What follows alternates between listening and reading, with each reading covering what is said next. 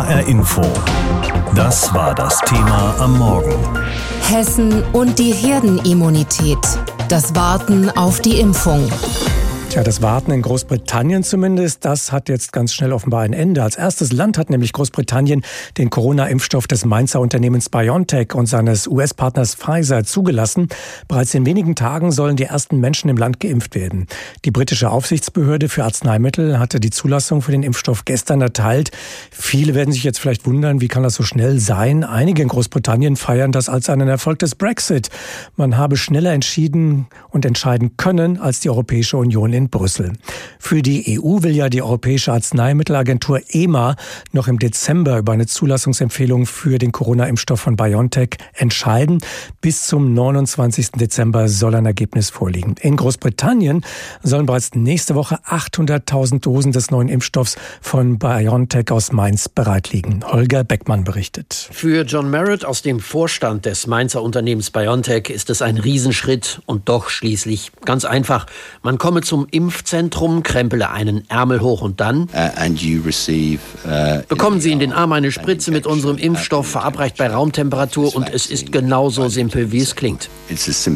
Großbritannien ist nun also erster beim Impfen gegen das Coronavirus weltweit und es ist der Impfstoff, den das Mainzer Unternehmen entwickelt hat, unterstützt vom amerikanischen Pharma-Riesen Pfizer. Eine große Verantwortung. In erster Linie ist BioNTech verantwortlich für dieses Produkt. BioNTech gehört dieses Produkt in den USA, in Europa, in Großbritannien und anderen Ländern. Sagt Merritt. Ein Impfstoff entwickelt im bevölkerungsreichsten Mitgliedsland der EU, nämlich in Deutschland, der nun zum ersten Mal in einem Land zum Einsatz kommt, das die EU gerade verlassen hat.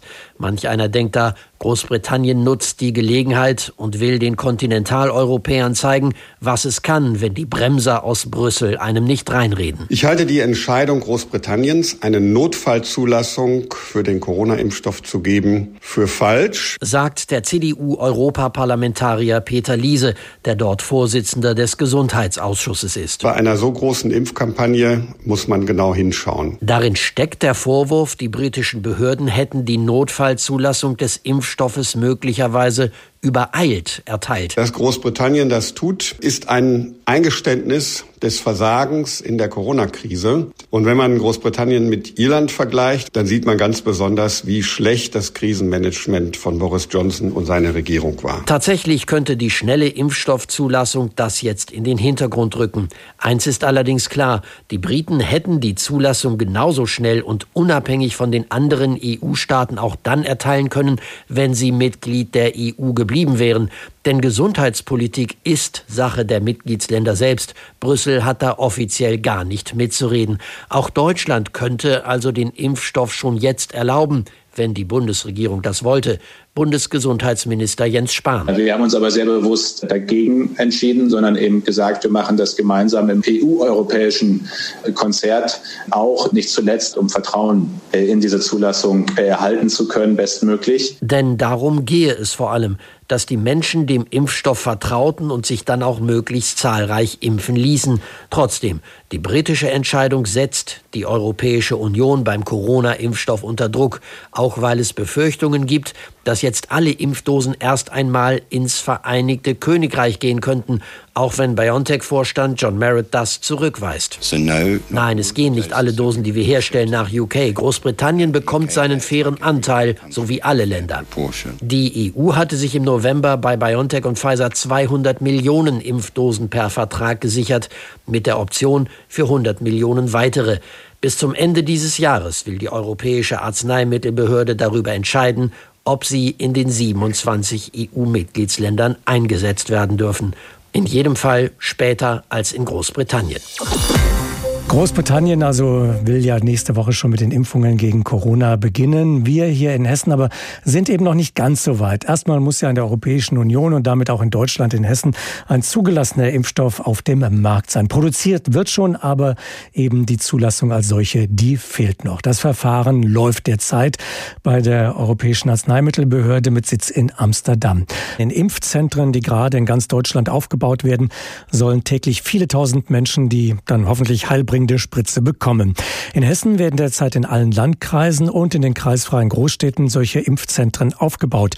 Tobias Lübben gibt uns einen Überblick. Die erste Hürde ist genommen. Alle Landkreise und die fünf kreisfreien Städte in Hessen haben Standorte gefunden. 28 Impfzentren soll es geben in Hessen.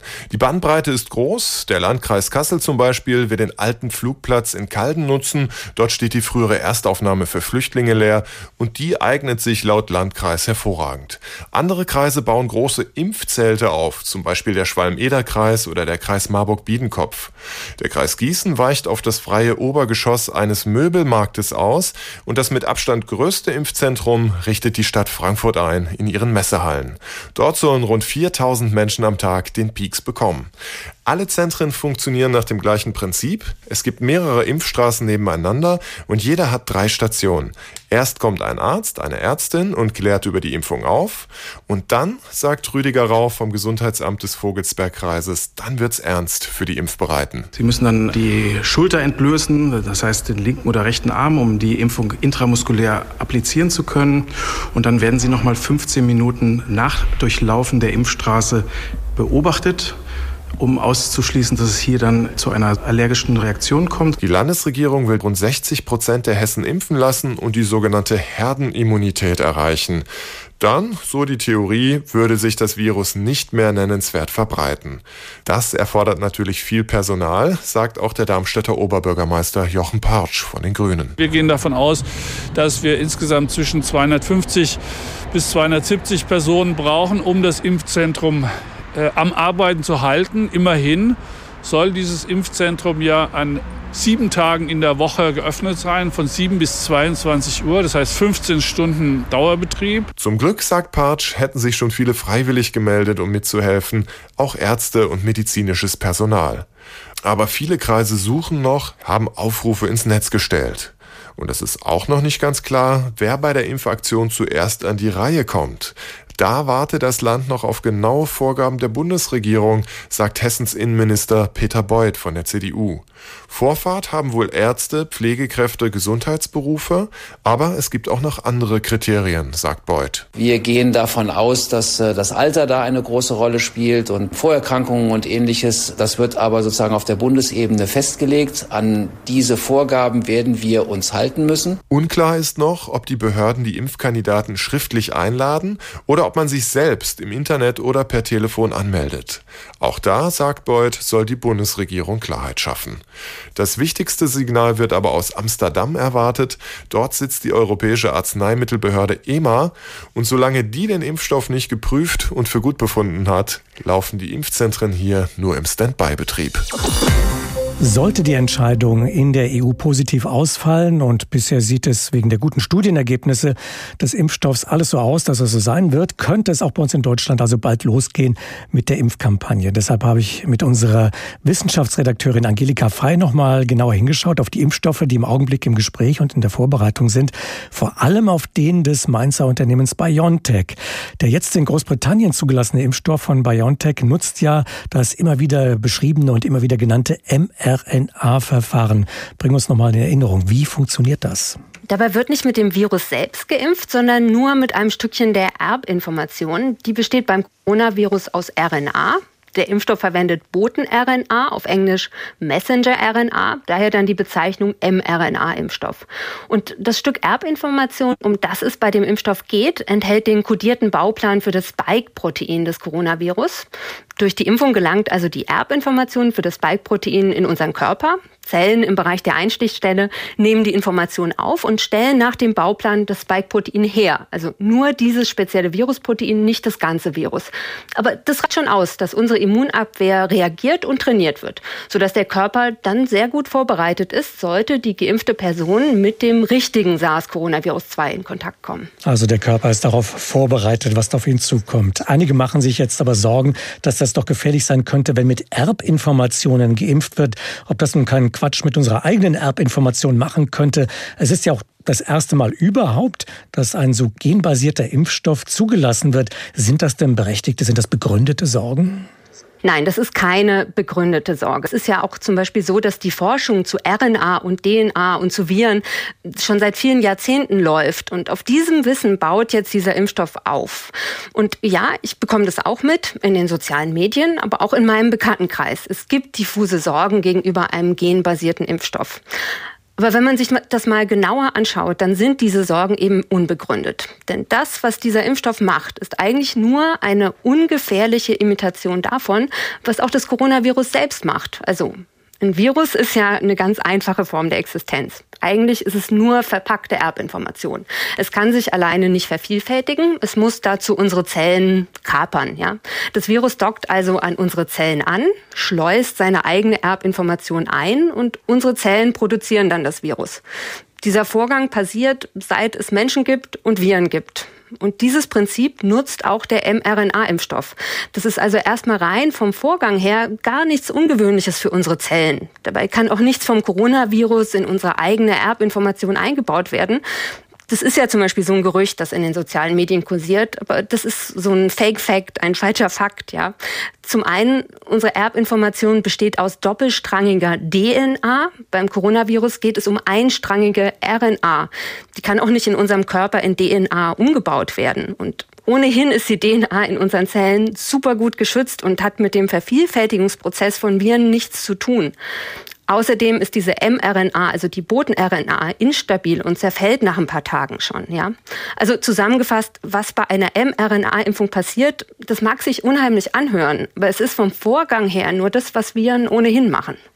Wie wirksam ist denn nun dieser neuartige BioNTech-Impfstoff? Mit welchen Nebenwirkungen muss da gerechnet werden? Welche sind da bekannt? Also erstmal zur Wirksamkeit. Also da hat der äh, Impfstoff von BioNTech wirklich bisher eine außerordentlich gute Wirksamkeit erzielt von 95 Prozent. Das war das Ergebnis der großen Studie. 20.000 Menschen in der Kontrollgruppe waren. Die haben nur ein Placebo bekommen. Und die Wirksamkeit wurde dann danach bemessen, wie viele Covid-19-Fälle gab es in diesen beiden Gruppen. In der Placebo-Gruppe waren es 162 Infektionen mit SARS-CoV-2, davon neun mit einem schweren Verlauf in der geimpften Gruppe dagegen insgesamt nur acht Infektionen, davon nur eine mit schwerem Verlauf.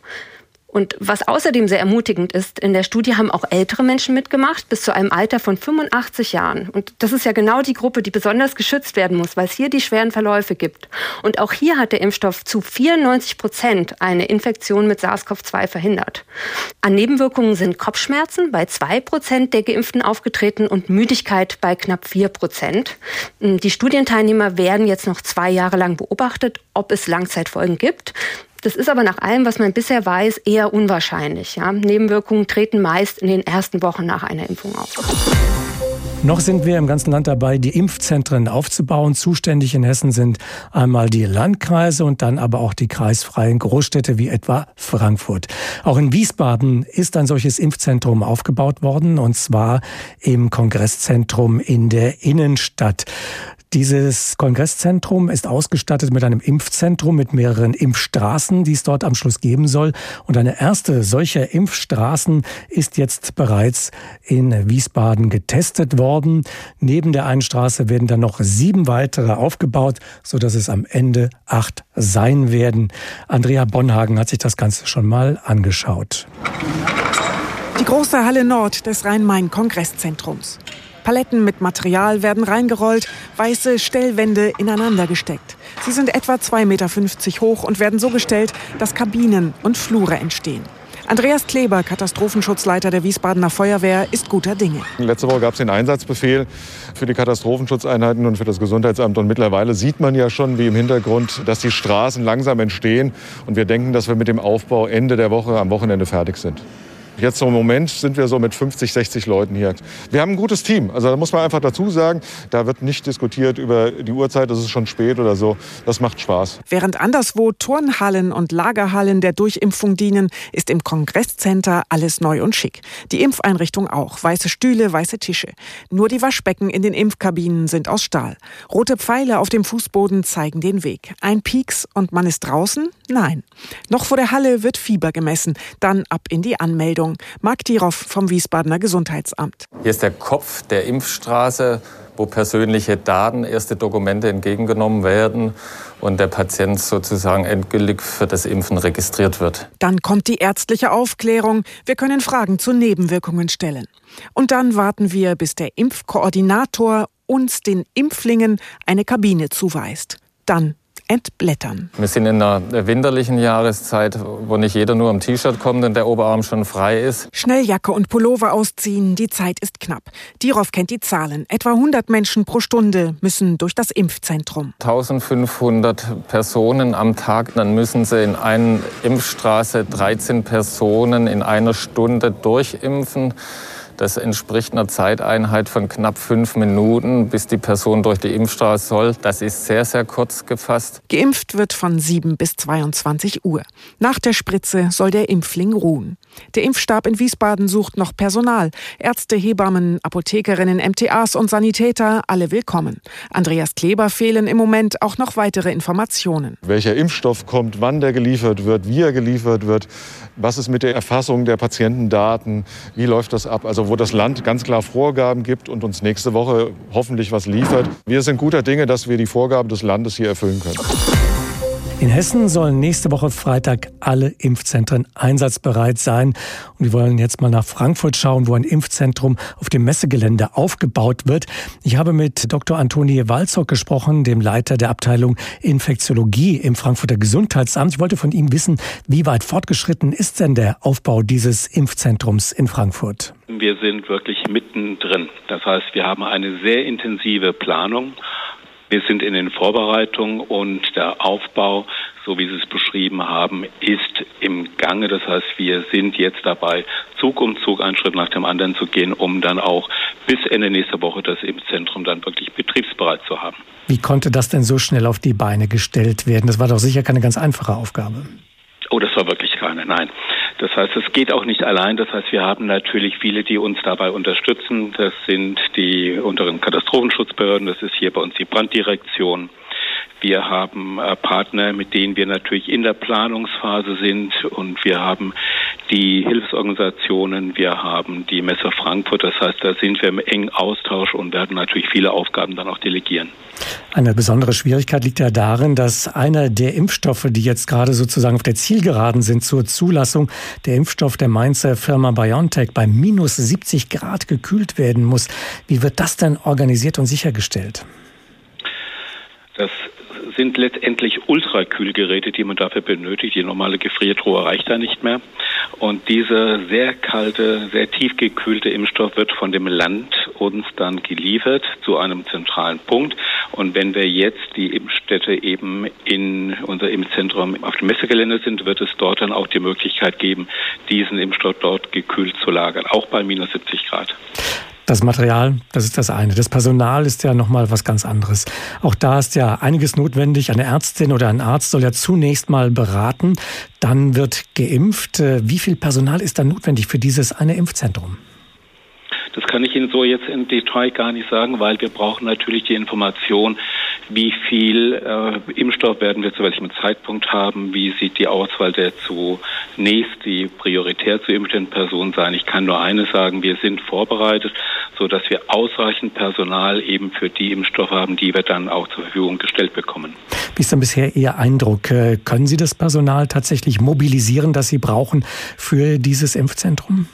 Wir sind doch mittendrin. Auch da muss man sagen, wir haben jetzt äh, viele freiwillige Angebote bereits von Ärztinnen oder Ärzten, pensionierten Ärzten.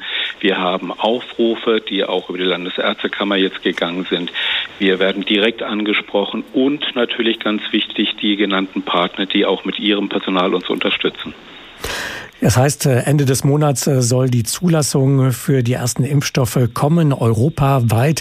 Aber die Vorgabe war ja 11. Dezember. Dann sollen die Impfzentren in Hessen stehen, so eben auch das in Frankfurt.